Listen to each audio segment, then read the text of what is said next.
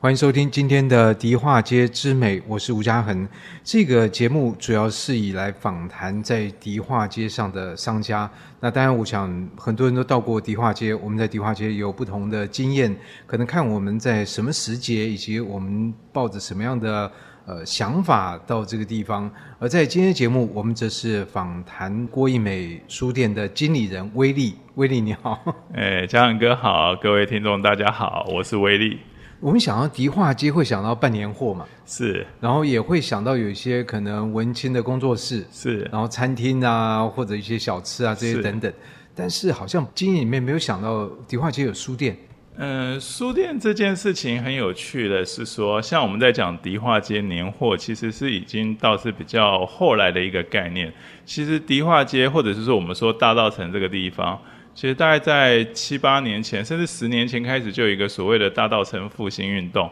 就是要让大道城这个区域再现它的往日繁华。而大道城本身其实最热闹的时候是大概在一九二零年代。在那个时期，其实大稻城是整个台湾的文化领先的地方。它出了很多的画家、诗人，甚至它有很多舶来文化，像咖啡馆、戏院、剧院这些，它都是引领了整个台湾的潮流。对，那时候像蒋渭水也是在这边。是，当然，当然是。嗯、所以说，它在这整个本身的文化，其实气息是非常的浓厚。只是后来，因为它除了其实文化这件事很有意思，就是。文化其实必须要有一个基础的商业的支撑力，就像我们就讲经济永远是下层建筑嘛，底层建筑好了，然后大家开始讲文化会生活，所以很多食衣住行娱乐的发展其实是建筑在大稻城这边商贸文化的底蕴之下产生的。如果顺着这个脉络来推广的话，其实你就不难理解，大稻城这边本身已经商业荟萃，甚至我们年货这也是，它是一个买卖很热闹，它有一个人气在。但是其实也因为它的那个街道是古岛，它本身的文化或者是我们的民俗，还有它的一些相关建筑艺术，它它其实是融入在这个街区里面的。不能说迪化街没有书店，其实迪化街本来有书店，有一九二零书店，有青鸟书店，青鸟书店后来搬走，也有季风带书店，但是它比较没有一个像成型的一个相对大型一点的书店。然后郭一美书店其实现在就有点承载着这样的一个期待，希望在这个大稻埕街区重现它往日文化精神上的那一方面的一个面容，所以我们就会在迪化街在中北街这边就设置了郭一美书店。那郭一美书店的选址其实就是它原先叫郭一美商行。也就是我刚刚讲的，哎，你要有一个商贸的基础之后，哎，我们开始有文化的展现，对，所以它是有一个很清楚、很有意思的脉络存在。当然，底层还有一些更有趣的故事。其实我可以觉得，我们可以等一下慢慢来聊。对，因为你刚刚提到这个书店的名称，我想大概人家就会有个好奇，说，哎，为什么叫做郭一美书店？不过在介绍这个名称之前，是不是先把这个详细的地址 告诉我们？因为我们其实，在迪化街，它一条街其实被好几个几条街把它。切开是后，可能如果有些人在他熟悉的那一段呢，找郭一美书店会找不到。是，他在迪化街一百二十九号，其实它的位置就在民生西路跟归绥街中间。那我们在讲民生西路、归绥街中间的话，不管它是迪化街的，我们说东向或西向，其实各有三间非常漂亮的建筑物，其中有一间就是圆拱造型的，叫做莲华食品，而现在的上市公司，那是他们的 key 给处。所以那边，所以联华本来就是大道城的商家出来的。是，所以他们那边的三栋非常美的建筑，还有有郭怡美商行这边三栋，这六栋其实你在那边看的时候，你左右张望一下，你立刻第一个想法就是，哇，这一定是以前的富商在那边争奇斗艳，在斗他们的门面，因为他们其实相对于其他的一些老房子，可能比较内蕴或者是一些传统，他们其实整个风格看起来特别的华丽。那也是，因为这些主要他们都是以前在迪化街那边经营一些相当成功的一些生意人，然后他们作为他们本身的一个商贸基地的所在，所以在于对他们的建筑的外观的主体跟内在都特别下功夫。现在看到这郭一美商店这几个字是用石头把它做浮雕的。是。然后还有几个字，就是好像当年经营的项目吗？是，对，就是它有砂糖，然后它有海产，它其实是一个食品跟主要的一个大的那个贸易行。很多人说郭一美是谁？郭一美应该是它是郭是郭家的一个主业，然后这个郭一美商行的创办人叫郭乌龙先生。所以说现在这个郭一美书店用的这个地址呢，是当年郭乌龙先生他这个住宅。呃，它不是住宅，它是它的店面。其实他们在以前迪化街很多都是前店后家的一个概念，对啊，就是都在一个地方，对，都住在住在那个家里面。那前面就是他经商啊，从事一些商业活动公司的所在地，所以算是整个郭氏家族的聚居地，也是他们做生意跟从小长大的一个地方。所以那边的话，除了我们现在的那个现址郭一美商行的话，它其实连旁边的那一个现在的怡和泰商行，还有后面那个现在叫做 AKA 咖啡馆。其实这三个建筑都是郭务龙先生当年在做郭一美商行的下他们的房子，所以这面积很大，是相当大，而且房子都相当的漂亮。那为什么会选在这里开这个书店？呃，这个其实有一个非常有意思，因为我在加入这个郭一美计划的时候，也是认为这有一种。我不知道该怎么叙说，就是好像冥冥之中的一个离开又归来的一个故事。哦、怎么讲？因为他说离开是因为郭乌龙先生其实全台湾缴税第二名的人。哎，那为什么我们现在都不知道他？但是我们都知道哦，有板桥林家，可能有基隆严家这些比较大的一些家族留下来。那其实因为郭务龙先生在经商上面非常的成功。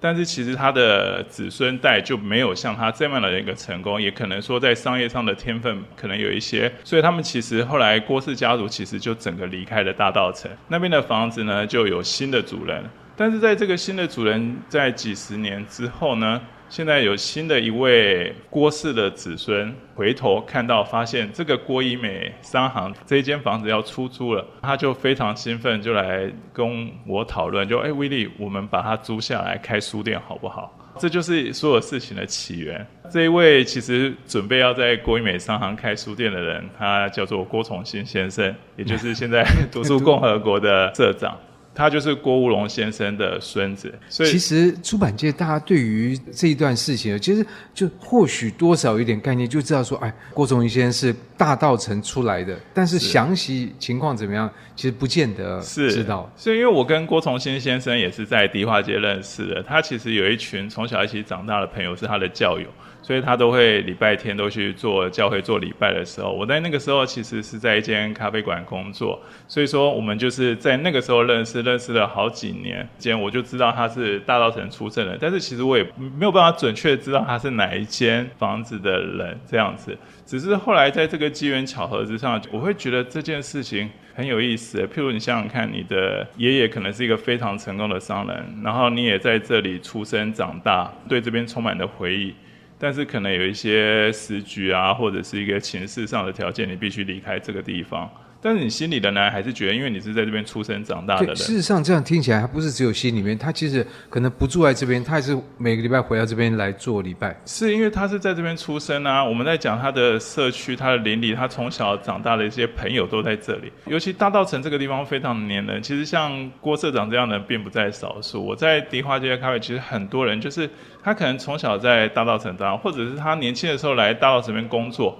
然后后来到了外地去。但是他还是会想着念着回来这边看一下以前的，说是故乡的一个心情吧。海外的也有很多会遇到一些觉得很有趣，我们以为是像欧巴桑、欧基桑这样，然后聊天，他们都用台语跟你聊天。一讲，哎，这个在日本，那个在西班牙，只是他们原先在大稻埕长大啊，所以每次回台湾的时候，可能他们回台湾住半年或者几个月的时候，就一定会来大稻埕走走看看，看有什么新的发展。应该说，这种对于大道城的这种眷恋之情，其实是很强的。对，而且这样听起来，它不是只有说跟这个地方而已，因为这种人的联系，也不是说。呃，比如说我我跟你是小学同学，而是我们的彼此的父母亲父辈，哎，通通都认识，搞不好还有祖父那辈也都认识。是啊，我相信嘉儿跟你拜访迪化街，还有一些商店呢，其实有些真的有传承关系。有时候可能是我的爷爷跟你的爷爷做生意，我的爸爸跟你的爸爸做生意，我跟你做生意，甚至还有亲戚关系，搞不好。对，然后我的希望我的小孩跟你的小孩做生意，它是一种很紧密的一个社区的关系，甚至有些不一定是血脉相传的家族，也有可能师徒，就是那边其实有一些我认识的一些西装行，他们可能是老板以前他是某某西装的学徒，后来他最后自立门户，但是他也会认同那种传承的关系，所以它是一种人际关系非常紧密的一个社会。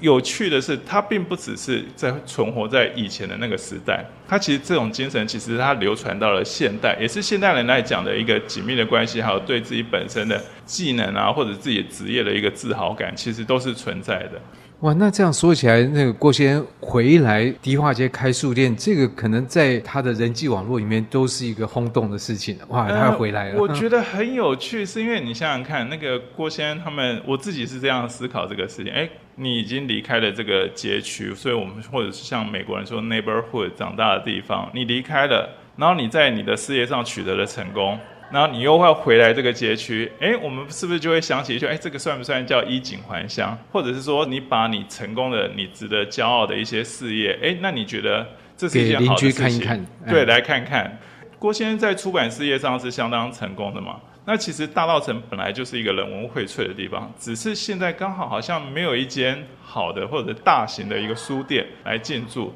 所以这这整件事情的脉络，还有思考起来，其实都会让人很兴奋。这件事情，对。不过照你刚刚的讲法，你事实上在概念上是把它不是说呃有一个新的行业，一种新的店面在大稻城出现，除了有个人关系之外，你这还是牵连到一九二零年代这个大稻城的文化的氛围。其实这有点像是在台中这个中央书店，嗯，重新出发。它不是说我把一个老书店再开张而已，而是它要跟。当时的那种文化气氛来相呼应。其实我也不是觉得相互，应该说它一直都存在。就好像我们刚刚在讲了，这个关系并不是，只是说它并没有被彰显出来。我在大道城，在迪化街工作这七八年，快十年下来，其实很多不管是第一代、第二代、第三代，其实他们可能不在大道城这个街区工作，他们其实在台湾各处，甚至在海外各个地方。也从事一些像一些文化的输出啊，有一些大的艺术家，甚至有一些服装设计师在巴黎都有一个工作室或怎么样的。其实这样的人很多，只是他们的根其实联系起来都回到大道城，他们是时不时回来走走。所以大道城本身，我真的不觉得它是一个好像老的地方，它是活的，它只是把那个原先它一九二零的是繁华是台面上的东西。它只是后来很低调的放到下面，那重新出发是用一种哦年货大街的方式重新出现在大家的视野。霞海城隍庙、月老哦那边我们要去追求爱情的地方重新出现在人们视野。但是你把它摊开来看之后，其实发现它其实非常的丰富，才会说不断的有人去到这个地方去造访。诶，有人要去做衣服，有人要去看戏剧，然后有像那一九零零酒吧。其实都会有一些东西，而且大家谈的东西不太一样。你不会说谈说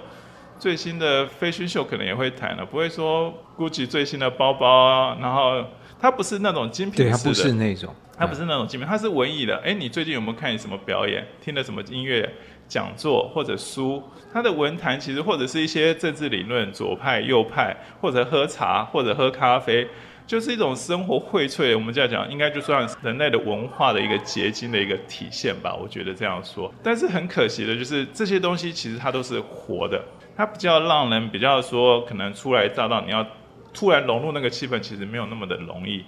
诶，但是我就觉得说，如果说有这样一间书店，当我们大稻埕看到什么，我们就相对应的东西的书可以来看，是不是也很有趣？你这样讲，其实这书店它就变成一个通道。就是呃，外面来的人，他觉得可能来，就像你刚刚讲，这个地方有这样的网络，可能外面来这边不太容易打进去。但是你进走进书店，你可能就有了一个连接的通道。然后在这个地方所发生一件事情，或许也可以透过书店这个窗口来把它展现或者发生出来。我我觉得，像我对于郭一美书店的想象，就是它其实因为是一个蛮大的空间，我们那个大概前栋有三层楼，后栋有两层楼，所以整个中间是隔一个天井。对，所以其实是蛮大的一个空间。那我对于书店的想象，它书店一楼来讲，就其实就是要我们讲内外呼应。内外呼应，其实内其实说我要呼应大稻城这个街区。你为了大稻城而来，那你为了大稻埕什么来？你为了它的建筑哦，那我有台湾建筑相关的书。你为了它的文化，那你为了好拜月老追求爱情，我要一些心理感性的感情类的书。然后你为了茶，诶，那我要告诉你一些茶的故事，咖啡。小吃、生活、饮食相关的，所以它就像大稻城或迪化街一个橱窗。对，在我的概念上，它是这样。因为一楼的话，我们是说你可能来逛大稻城会意外发生一间书店，会意外发现，哎，这边有一间书店，哎，郭一美书店，哎，我进去发现它跟我今天来大稻埕的目的是相结合的。哎，就是这边有一些我想要看的东西，哎，这边我想要我知道，我想要知道台湾大稻城的历史、蒋渭水的东西，哎，这边我都找到相关的资料来做补完。所以我说这有点像是一个内外呼应的关系，这是我对我们对郭一美一楼书店的一个设定。可是你这是一楼是包括前栋后栋？对，前栋后栋，因为我后栋其实还有一个简单的一个咖啡轻食区啊，我希望大家是可以所以进来可以点东西，对，点东西，然后看看书，喝个咖啡，喝个茶，这样子很欢迎。不过一般这种就是你需不需要结账的书才可以带到那边去看呢？哦，这倒不用了。其实我现在觉得说，呃，已经跟以前的时代不一样。现在难不是难在让人来买书，反而是让人来阅读这件事，我觉得可能更有重要性。就是我们也有一些朋友，就是有些书真的很好，他就先买了，但买了然后他就上架。然后等他再回首，哎，好几年过去，怎么那个书还没有翻过？对，但是我觉得是应该是重新培养阅读的乐趣，这件事很重要。啊，阅读乐趣其实是氛围嘛，还有你对于有兴趣的主题。而且那个就是它需要某种缓慢，而我觉得迪化街是有这种缓慢。其实就像那个出版人廖志峰，嗯、他其实不觉得这边离捷运远是一件坏事。反正从捷运车站走到这边这十几分钟路上，它可以慢慢的缓慢下来，慢慢的沉淀下来，而不是说一个一出捷运过个马路就进到迪化街，那这个气氛就完全不一样。应该是说它是一个心境变化的一个产物啦。就是说，尤其是你在看那个建筑，其实台北的风景线，虽然说很多人说街景好像有分什么。日本美学、中华民国美学，还有清代美学。哎，其实你从迪化，就从前面我们来讲，从塔城街走进迪化街，你就可以感受到这种不同的。那我们就有些人就觉得，哎，这是不是像有点像时空隧道？哎，你从中华民国的建筑跑到日本的建筑，甚至你可以看到清代的一些历史建筑也留在迪化街当中。它会协助你做一个心境的转换。好像我觉得这可能是人，就是你觉得你回到过去，你的时间感就变慢了。所以这是一个年轮的概念。哎，或许是这个我也不清楚，但我自己也会有这样的感觉。你譬如说你在巴洛克的建筑，或者说在闽式的那种老屋里面，你好像动作就不会要求要这么快，节奏不会我觉得走在迪化慢一点，嗯、对。而且也因为它的比较窄啊，但还是有车，但是基本上你不会处在一种旁边这种车水马龙逼迫你的脚步要。对，它不是现代社会那种繁忙感，它是有点像人间烟火气这样，你会觉得你活在一个人的世界。嗯里面不是那种空无一人的寂静那种，当然有人是喜欢这样，但是我觉得在都市里就是有人的温暖，但是又不过太过紧促或急躁，但这个是一个蛮好的事情。那所以在书店的一楼前栋，等于说大稻城一个橱窗的概念，是，是后面你有一些轻食咖啡，大家可以在这边坐下来喝杯咖啡，对，看一看书或者聊聊天、嗯、或怎么样。那二楼呢？二楼的话，我就比较想要呼应的，就是大稻城以前它在台湾本身的一个地位，它其实是商贸中心，它是文化中心，它是舶来品的中心，就是台湾跟世界接轨很重要一个，就是当从大稻城到淡水的港口出去。所以其实你这样讲有没有夸张的嫌疑？哎，我没有夸张，我觉得因为其实很多洋行是设在大稻城的。那我就是我回到我们大稻城，因为可能因为商贸繁荣，它有第一间咖啡馆，第一间戏院。甚至它百货公司什么，它其实是很多人文密度很高的一个地方。当然了，因为大稻城毕竟在台北，我们把台北这样讲也是可以。但是我相信一些对。大家很熟悉的人不会觉得我这样讲算夸张。对，我知道不管，我是故意问的。嗯、对，因为的确在以大澳城这位置，我想大家如果看地图就可以知道，这个是大汉溪汇进来的这个、嗯、这个这个地方。所以从大汉溪来的一些物资，然后从新店溪来的物资，它就是在大澳城这边对做商贸交换嘛，然后再辐射到全岛。尤其是我主要讲的还是在对外关系，因为。其实日本人也好，美国人啊，还英国人也好，在大稻埕设洋行，一开始可能是茶叶贸易，但是其实我们也引进了很多的舶来文化，甚至说像在大稻埕这一块来讲，其实日本时代已经很多台湾人不满足于留学去日本，因为日本不够先进，他们其实就直接留学去欧洲，直接去欧洲去学习最新的一些文化或者是文明的一些东西带回到台湾。所以我觉得也秉承这样的概念，我希望我们郭一美书店二楼也是一个比较像是立足台湾放眼世界的一个样子。所以我们会收集了对台湾最有影响的一些文化区域的一些地地方，譬如说像中国、日本、欧洲、美国主要还有一些东南亚的文化、印度的这些。我们上面的排书的方法就会按照文化区来放，而不会用比较传统的文学、史学或者是社会学、心理学这样子的摆放的方式。因为我相信一个地区的文化才会造就那样的思考方式、那样的社会结构跟那样的一个美学的系统。你譬如说，我们看《红楼梦》，看中国山水画，然后研究中国的一些封建帝王将相的故事，丝毫不违和。但是你如果把它摆在美国文化区去颂扬一些忠孝节义，哎，你那个怪怪的，嗯、怪怪的，怪怪的，就是文学摆在一起也怪怪，因为它是一个不同思维模式的产物。像日本也是一样，所以说我觉得，如果说我在文化区，譬如说我在日本的文化区，我可能看一些日本可能战国时代的东西，然后呼应的到最后是茶室的文化、侘寂。我们讲侘寂、瓦比萨比这些东西的整个脉络来讲，哎，你就会很清楚，因为这样的一个历史，这样的一个文学，产生这样的美学的结构，带来这样的社会结构，哎，也可能会发生一些问题，到最后跟世界的连接，哎，突然发现日本的文化也有某方面的缺陷，我觉得那个思考脉络会很完整，尤其是它比较符合现代人，比较跨界。我们看一件事情不是切入，讲日本文学，你只从日本文学切入，却不了解它那个时代的时代背景也好。或那个时代的一些人文的关系，然后人跟人之间的距离跟一些固定上，你其实是很难去理解，还有一些比较深层的意义的。所以我会更倾向说，我们用文化这件事来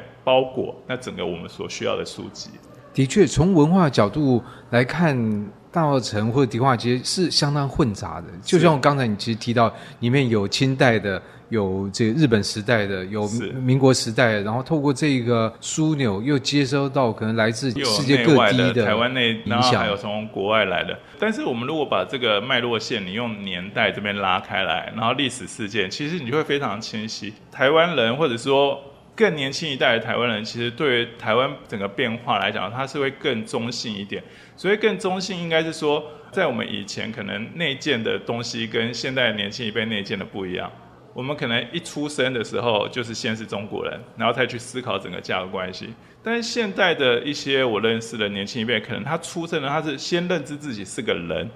再来想我是什么人，然后再还有不断的一些可能是国家的，或者是民族的，或者是思考方面的，或者是他本身对于社会体系上面，他不会有一个我们在以前。偏威权时代的时候，接受的那一套就是认为这个就是好的，这、就是对的。那等我们长大才发现，哎，我要去挑战我的自我来做调整。在年轻一代，他们相对上比较是没有那么多的束缚，然后他们可以接受更多样化的一个文化。所以我就觉得，那这样的话，其实他们更能接受说，哎，我用文化圈这个领域看事情，他不会冲突，他不会说我已经忠孝节义了，我会觉得不忠不孝这件事很严重。哎，如果是美国人，你刚讲不忠不孝很严重，他会觉得你在跟我说什么，对，对不对？不忠不孝是什么事情？这不是他们的概念，对，那完全不一样的概念。我觉得这样就很能明白。所以现在台湾人本身也会有些，哎，有些家族偏美式的作风，他也不要求说什么子女要孝顺。哎，这是不是就跟我们现在讨论，哎，孝顺到底是什么？为什么人要孝顺这种关系？那我们与其讲孝顺，不如回到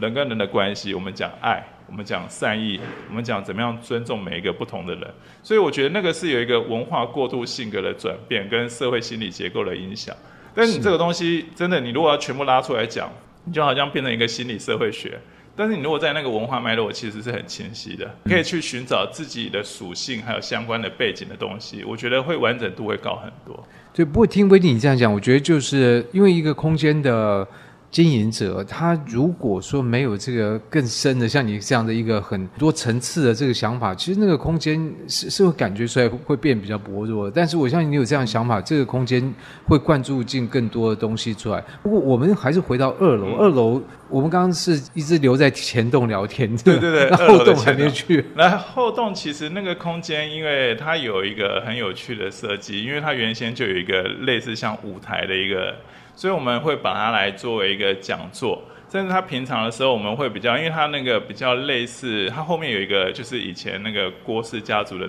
庭院，其实他的那个窗外的风景也很好。所以，我们平常时间可能是餐饮区的延伸跟童书，因为它那个舞台很适合小朋友这边跟父母那边共读。然后，但是平常有活动的话，我们会把活动的场地，所以它本来就是一个活动的空间。它是一个活动的空间，它是一个很棒，我觉得会在那边做一些分享，也可以小，也可以大型。大型。所以如果说外面有人来租用是这样的，当然，当然我们都很欢迎。其实因为郭一美这个建筑五个空间看起来，它的空间大小有非常不一样的空间。我说我光。介绍导览这个空间可能就需要半小时。不过还好，我们在节目里面就已经先请你导览过，所以有些人如果来到书店，他已经有些了解，就不用你，不然你会累死。但是可能也是需要，因为他看过，就是有一点像你出入迪化街那个目眩神迷，不知道什么是什么哦，只有一个大概的印象。但是我们会说说，为什么很多时候迪化街是台湾可能导览其实最多的一个地方，也是因为它的内容太丰富了。有一个人专门带你去导览讲解过一次，你会更清哇，原来有这么多好玩的东西。我先请他听这一集，然后再跟你问问题了。当然，当然，欢迎欢迎。对，没有。那如果到了二楼，那接下来还有三楼。对。可三楼我们在一般想法就是大概是这个，比如说屋顶。对，所以它的屋顶就是它不会是平的，它是有一个、哦、斜屋顶，因为迪化街的老房嘛，它都有木结构的斜屋顶，所以一来，所以木结构我们现在还看得到，木结构还看得到，因为它也是一个历史建筑嘛，翻新之后回归旧观，所以你其实也是会闻到有大量的木头香气，它里面有做木头的隔间，所以在三楼其实有三个房间跟一个阁楼的空间。所以它的想象很多，我们主要的定位还是会在于一个艺术书区跟艺术策展区，甚至我们会想要在那边办一些类似电影研讨会，或者说像读诗社这样的一个活动。因为我是希望让书本身更活一点，更贴近大道的气氛。书不是用来看的，书是用来聊的或者谈的，然后更文化形式。我们不要只读诗，我们来朗诵诗；我们不要只看电影，我们来谈电影后面的精神跟带来一些社会现象。对，我们看艺术的时候，我们不是只有去美术馆，诶，我们应该是在大街小巷，诶，你看到这些，你都可以发现它是某种美的延伸或什么，跟你本身学的东西都一样。因为就是跟我觉得说读书的这件事好玩，就是它让你对于世上各。世上万物都开始有了解构的能力。你解构的越细，就好像拍照，你的粒子越细，你的照片越清晰，你会觉得这个世界越有趣。这就是为什么要一直的读书。是哎，我觉得你这样比喻很好哎，就是说它会让我们很多东西变得更更细致一点。所以细致能力呃细致一点，它的显象能力就更好。是对，就是因为这都是一个互相学习的例子。像嘉恒哥，你有邀请我去听你那个莫里埃的一些那个，我原先也不知道，哎，莫里埃是谁？莎士比亚什么？哇！那其实又拓展了另外一个世界啊！因为有很多人就说哦，日子过得好无聊，每天都过。不会啦，我觉得来过一面就会蛮对，蛮有趣。你要拓展你的世界，你可以慢慢的看，哎，有一些新的东西，而且一个会带一个。我说一个带，就是跟我们读书一样，你看这本书，它其实会指引你读的下一个方向，你勾起你有兴趣的地方，一直读下去。我觉得这也是阅读的乐趣，也是我们书店本身要不断的去制造，让大家感受到阅读乐趣，勾起本身对于阅读的一个。回忆美好的回忆吧，而不是说买书、看书、学习。你如果把看书或者读书当做一种学习，学习就是变痛苦，好像一定要接收到知识。不会，我们都说乐在学习嘛，乐在学习假的？乐在学习也不一定，因为现在这个世界也勉强了。我们学习是好的，但是也不一定都一直只有，应该是说不是只有我们这种读书才是学习。应该是说很多的方式啦，很多元的方式都可以。应该说，我觉得你不如把阅读当做一种兴趣。你说你可以看个电影，那你也可以听个讲座。其实你都是对于一种内容的吸收嘛，或者是你到一边参加一个读书会，跟大家读完一本书，哎，多了一个世界的认识。像我最近读一本书《美国佬》，就是也我还没读，不过听说是非常好看、非常重要、非常好看的书，也很但是很得好评的小说。其实这个小说就是很多人，就是它的内容，我简单讲述一下，它是在讲，呃，一男一女情侣，他们是奈及利亚人，然后到美国。他们从大学毕业，然后一个去了美国，一个去了英国，然后到最后留在美国要回到奈及利亚，就是有一种像我们从小就是向往美国是全世界最好的地方，所有任何的先进的科技、知识、文明、文化，什么都发生在美国。我用这样向往的心情去美国之后，诶，我发现我不能融入，因为我是 outside，我是外来者。甚至同样的华人在里面也有分老侨跟新侨，他们可能是两代或三代之后，他们已经有天花板，他们还给我制造一个天花板。然后，如果我回到台湾，哎，发现人家觉得你去过美国就不一样了的那种感受，就有点你既不是 insider，也不是 outsider，你也不是故乡人，你也不是 对新的那种感受。但是这本书就是不好推，就是在大家想说啊，美国黑人在美国的故事，哎，非洲黑人在美国的故事到底跟我有什么关系？但其实不是，他因为他这个书的那个普世的那种性格很强，就是在二战之后，除了不要说所有前共产国家，俄罗斯跟中国都对美国充满了向往，都对美国文化这种强势的麦当劳、摇滚乐这些人，大家都心生那个向往，都希望去到那个地方。都希望去那个，我讲的夸张一点，就是我在看电影《一九零零》的时候，海上钢琴师嘛，在进纽约港之前看到自由女神像，然后有一个人大喊 “America”，所有人开始挥，对对对，然后就是那种兴奋之情。我觉得那个真的会，我现在讲了，我都头顶发麻，想了那个事情，就是你人类心中的乐土的那种感觉。虽然你进去之后就不一样了。但是那种激动之情，我可以想象到。我从小也是觉得我应该要去美国留学。我第一次去纽约的时候，也整个人兴奋到不行。但是毕竟那是一个你的原先的一个设想的灌注。读这本美国佬的时候，又让我回想起这个故事。所以我觉得读书，我虽然三年疫情我们都出不去。但我读这本书的时候，其实又勾引我很多的一个思考。是你这样分享很有意思，因为你刚刚提到内幕，在我觉得，就导演或者我作为一个观众，我更注意的是，大家喊了那个 America，然后一哄而散，全部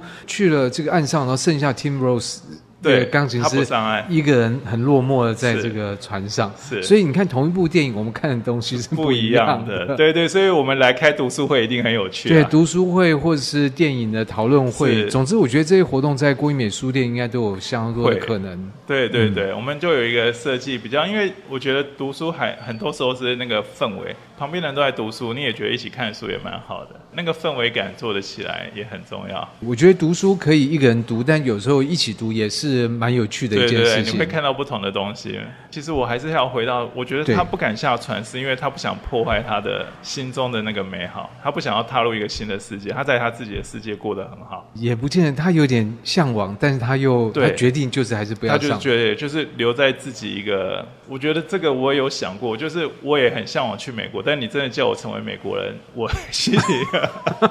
因为你成为大道成人就很好。对，没有啦，我都年轻时候啦，对，就去美国留学，然后拿到绿卡在那边生活，开张美式中产阶级，好像梦中的一种生活感。不过我想大家听威力这样分享，大概对郭英美书店有一个概括的了解，同时可以感受到你作为一个经营者你的热力，因为一个书店的灵魂，我觉得还是在人，除了空间之外。对，我我一个人是做不起来，其实也是都靠我的伙伴一起在协助，所以我觉得还是一样。我们跟大稻埕，大稻埕组成其实不是在他的房子，其实是在那个人的精神跟传承。我觉得这个点也是非常重要。我讲，像大稻埕很多传承，连唯一的灯笼店，一百多年灯笼店，台湾哪里有专门卖灯笼的店？他其实我不知道哎、欸，有啊，老棉城。